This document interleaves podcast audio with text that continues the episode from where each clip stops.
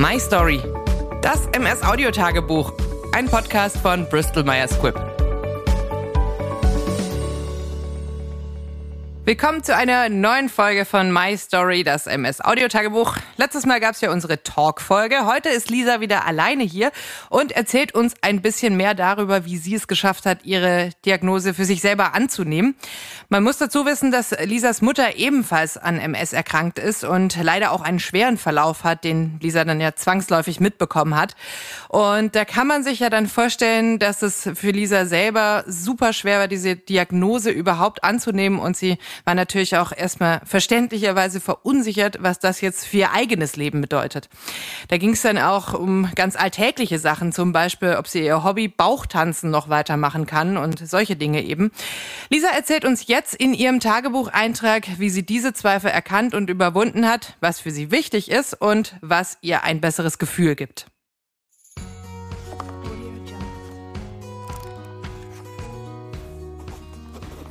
Liebes Tagebuch, heute möchte ich über das Tanzen sprechen. Du weißt ja, ich liebe das Tanzen und ich habe auch eine Zeit lang regelmäßig selbst Bauchtanzkurse gegeben. Aktuell habe ich ja damit wieder ein bisschen pausiert. Ich merke aber immer, wenn ich wieder damit anfange, dass es mir total gut tut. Also sowohl das Tanzen selbst als auch das Unterrichten, weil das Tanzen mir einfach so viel gibt. Ich kann dabei komplett abschalten. Ich kann für mich so ein bisschen wie in eine andere Welt fliehen und alles um mich herum vergessen. Und ich fühle mich dabei auch nicht krank. Und das ist für mich auch eine Möglichkeit, meine Gefühle auszudrücken und zu verarbeiten. Und einfach so ein richtig schönes Hobby für mich. Ich weiß aber noch, damals vor der MS-Diagnose, da hatte ich auch schon öfter mal Zweifel in der Hinsicht, also ich habe mich gefragt, zum Beispiel, kann ich überhaupt tanzen? Bin ich gut genug? Und ich hatte also viele Selbstzweifel. Und als dann die Diagnose MS kam, da kamen diese Zweifel natürlich auch wieder und es kamen dann auch nochmal neue hinzu. Ich habe mich da gefragt, werde ich weiterhin tanzen können? Wie lange wird mein Körper noch fit sein und das mitmachen? Und bin ich vielleicht dann auch irgendwann gezwungen aufzuhören, wenn ich nicht mehr tanzen kann? Die Diagnose wäre für mich ein weiterer Grund gewesen, damit aufzuhören. Aber das habe ich nicht. Also es gab zwar immer mal wieder Phasen, in denen ich dann weniger getanzt habe, aber ganz aufgehört habe ich nie. Und das hat einen sehr guten Grund. Ich würde sagen, seit der MS-Diagnose, die jetzt mittlerweile zwei Jahre her ist, hat bei mir eine Entwicklung stattgefunden und ich habe auch eine sehr wichtige Erkenntnis gewonnen. Und darüber möchte ich heute sprechen. Es gibt seit dieser Diagnose in meinem Leben immer wieder Höhen und Tiefen. Klar, es gibt Tage, an denen es mir besser geht und es gibt Tage, an denen es mir schlechter geht. Und die Verarbeitung von der Diagnose dauert auch immer noch an und auch die Annahme der Krankheit ist für mich ein Prozess, der noch nicht ganz abgeschlossen ist und es vielleicht auch nie sein wird, aber ich habe für mich gemerkt, dass ich nach wie vor alles machen kann, was ich auch vor der Diagnose gemacht habe. Also ich bin einfach in der guten Lage, dass es mir körperlich noch so gut geht, dass ich das alles weiterhin machen kann. Und von daher habe ich irgendwann einfach erkannt, dass es Quatsch ist, sich von etwas aufhalten zu lassen, was vielleicht in der Zukunft mal eintreten könnte.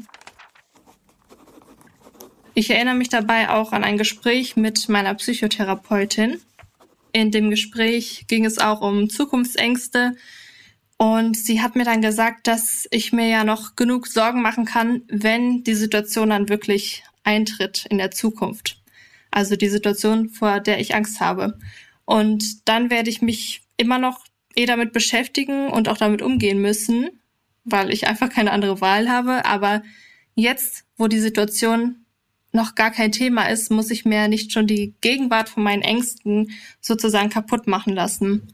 Und dieses Gespräch hat mich sehr geprägt und das war von ihr so ein Satz, der ja mich weiterhin sehr beschäftigt hat und an den ich auch heute noch oft denken muss, auch wenn ich mal wieder Zweifel bekomme oder denke, ob das alles noch ja überhaupt Sinn macht.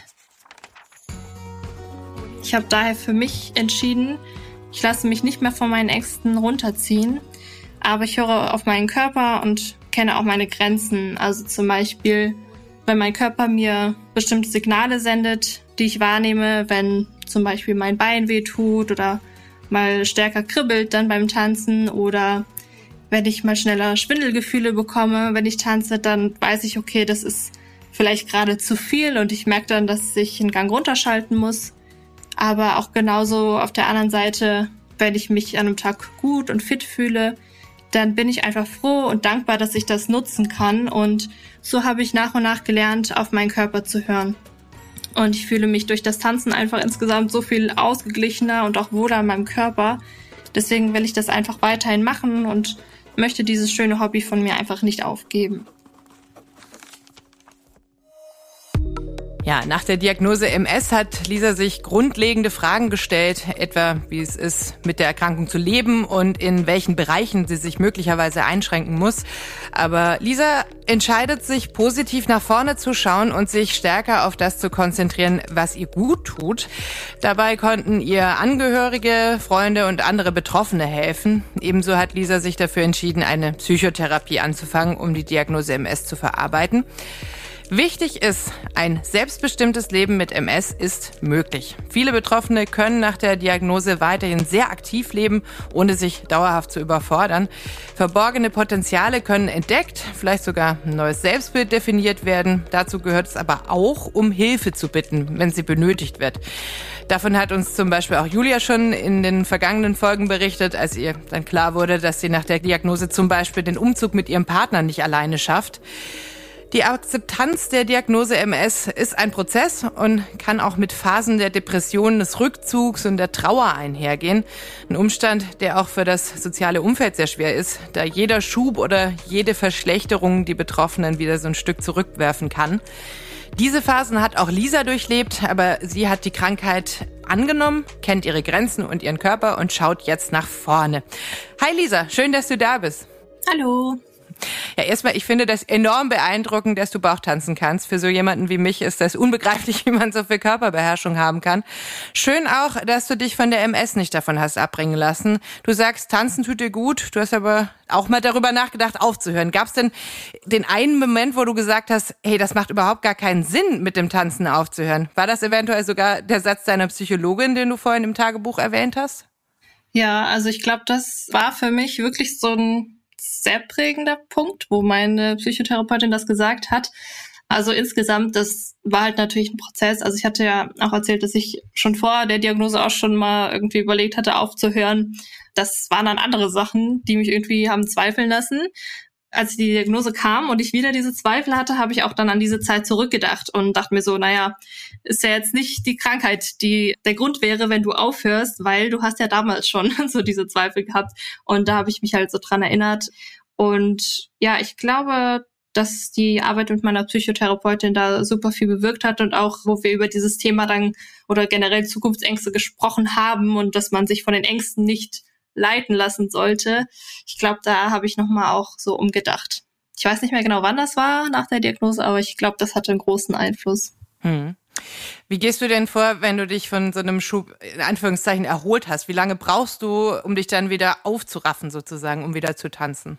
Ach, das ist ganz unterschiedlich. Also ich hatte bisher jetzt auch Gott sei Dank noch keinen Schub, der mich komplett rausgeworfen hat, wo ich das überhaupt nicht mehr machen konnte. Klar hatte ich dann irgendwie ein paar Tage oder auch mal Wochen, wo es mir einfach insgesamt nicht so gut ging, würde ich sagen, wo ich vielleicht zwischendurch einfach nur mal ein paar Minuten einfach für mich so ein bisschen getanzt habe, aber ich hatte jetzt nicht so die Kraft da eine halbe Stunde, eine Stunde irgendein Programm durchzuziehen, wo ich das übe und oder ich merke das zum Beispiel auch manchmal ist die Konzentration auch einfach nicht da. Also manchmal braucht man ja eine gewisse Art von Konzentration, wenn man zum Beispiel irgendwie eine Übung ein bisschen mehr vertiefen will, besser lernen will. Aber manchmal ist das sogar auch kontraproduktiv. Also manchmal braucht man auch, habe ich festgestellt, so ein bisschen freieren Geist, um da dran zu gehen. Ja, das versuche ich mir immer so ein bisschen vor Augen zu halten. Aber ich war zum Glück nie an einem Punkt, wo ich gesagt habe, okay, jetzt bin ich durch einen Schub irgendwie so ausgenockt oder so, dass ich das gar nicht mehr machen kann. Mhm. Bist du denn aber trotzdem am Anfang dann so ein bisschen vorsichtiger oder gehst du da so direkt in die Vollen und denkst, ja, mein Körper, der wird mir schon Bescheid sagen, wenn es zu viel ist? Ja, also weiß ich gar nicht, ob ich vorsichtiger bin, aber ich versuche einfach immer aufmerksam zu sein. Ich weiß auch noch, als ich zum Beispiel meinen Schub hatte, wo ich dann in der Klinik war, meine Diagnose erst bekommen habe, dass ich da zum Beispiel gemerkt habe, wenn ich nur spazieren gegangen bin, kurz, da haben meine Beine wie verrückt gekribbelt wieder oder bin dann auch mal ins Fitnessstudio gegangen und habe da gemerkt, dass das total schnell wieder kam. Das war halt super unangenehm, dieses Kribbeln in den Beinen, weil das war zu dem Zeitpunkt richtig stark, fast schon schmerzhaft. Und da habe ich dann schon ein bisschen langsamer gemacht und war vielleicht auch ein bisschen vorsichtiger und habe versucht aber mir dann auch diese Ruhe zuzustehen, dass ich mich einfach jetzt eine Zeit lang mehr erholen muss. Und ich finde, man muss halt immer so ein bisschen abwägen. Also auch immer so die Frage, wie geht man damit um, wenn man körperlich Symptome hat, ist immer so ein bisschen davon abhängig. Manchmal braucht man halt eher die Ablenkung vielleicht oder manchmal braucht man das gerade, dass man da so reinspürt und sagt, okay, jetzt muss ich da mal ein bisschen mehr auf mich achten, damit ich mich nicht übernehme. Also ich denke schon, dass das alles so gegenseitig miteinander verbunden ist, also so in Wechselwirkungen auf beiden Seiten das ist nicht immer ganz einfach, da so einen einzigen Weg zu benennen, der dann der richtige ist. Man muss da immer so ein bisschen abwägen, finde ich. Gab es denn auch andere Bereiche in deinem Leben, wo du gemerkt hast, ey, ich muss mich ja überhaupt nicht einschränken? Ja, ich glaube, auch so im Bereich von meinem Studium war das, denke ich, auch. Also am Anfang, als ich die Diagnose bekommen habe, da habe ich zwar, ich glaube, eine Woche in der Uni gefehlt. Ist ja auch kein langer Zeitraum, sage ich mal, aber ähm, ja, ich habe gemerkt, dass das mich auch nicht wirklich davon abhält, mein Studium weiterzumachen. Für mich habe ich halt rausgefunden oder gemerkt, dass ich manchmal mir einfach viel zu viel vornehme selbst oder mir zu viel auflade, was ich schaffen will. Sei es jetzt irgendwie irgendwelche To-Dos, die man abarbeiten will. Oder dann will man sich doch noch in einer Woche mit allen möglichen Freunden treffen, die man länger nicht gesehen hat, dann kommt irgendwie so alles zusammen und man merkt irgendwie, das ist jetzt ein bisschen viel. Da habe ich rausgefunden für mich, dass ich ein bisschen, ja, manchmal da mehr auf mich hören muss und dann vielleicht auch mal was absagen muss, was einem nicht so leicht fällt, weil man will ja irgendwie niemanden verärgern und man will es immer auch so anderen recht machen und auch den Erwartungen von einem selbst. Aber im Endeffekt, so insgesamt würde ich sagen, dass ich alles eigentlich weiterhin machen konnte wie vorher. Nur ich bin halt so ein bisschen feinfühliger mit mir selbst geworden. Und was würdest du Leuten raten, die eventuell in einer ähnlichen Situation sind wie du und sich vielleicht auch ähnliche Sorgen machen? Also ich rate immer, dass man sich bewusst macht, dass kein Gefühl oder kein Zustand für immer anhält. Also, dass man ja sich dessen bewusst wird, dass es vielleicht gerade eine Phase ist, in der es einem total schlecht geht und diese Phase aber nicht anhält, weil ich finde, man tendiert immer dazu, wenn es gerade wenn es einem schlecht geht, dass man das in so einer negativen Blase irgendwie sieht, dass man da nicht unbedingt einen Ausweg direkt sieht. Wenn man aber jetzt irgendwie ein paar Wochen oder Monate später auf die Zeit zurückguckt, dann denkt man so, na, ich, es ging mir ja dann auch wieder besser danach. Also es ist ja immer alles so ein Prozess und auf und ab. Und das ist, glaube ich, so mein Rat an alle, denen es ähnlich geht, dass die Situation sich auch wieder ändern wird. Das ist auf jeden Fall ein sehr gutes Motto. Und ich finde es auch total schön, dass du dein Hobby weitermachen kannst. Vor allem, weil dir das ja auch äh, tatsächlich sehr viel gibt. Vielen Dank, Lisa, dass du uns entführt hast in die Welt des Bauchtanzes und dass du dich von der MS nicht davon abhalten lässt. Dankeschön. Ja, und ihr könnt uns natürlich abonnieren, dann lauft ihr auch nicht Gefahr, eine Folge zu verpassen. Uns gibt's überall da, wo es Podcasts gibt, unter dem Namen My Story, das MS Audiotagebuch. Nächstes Mal ist Julia hier zu Gast und erklärt uns, wie sie mit Symptomen umgeht. Mein Name ist Katrin und ich sage Tschüss.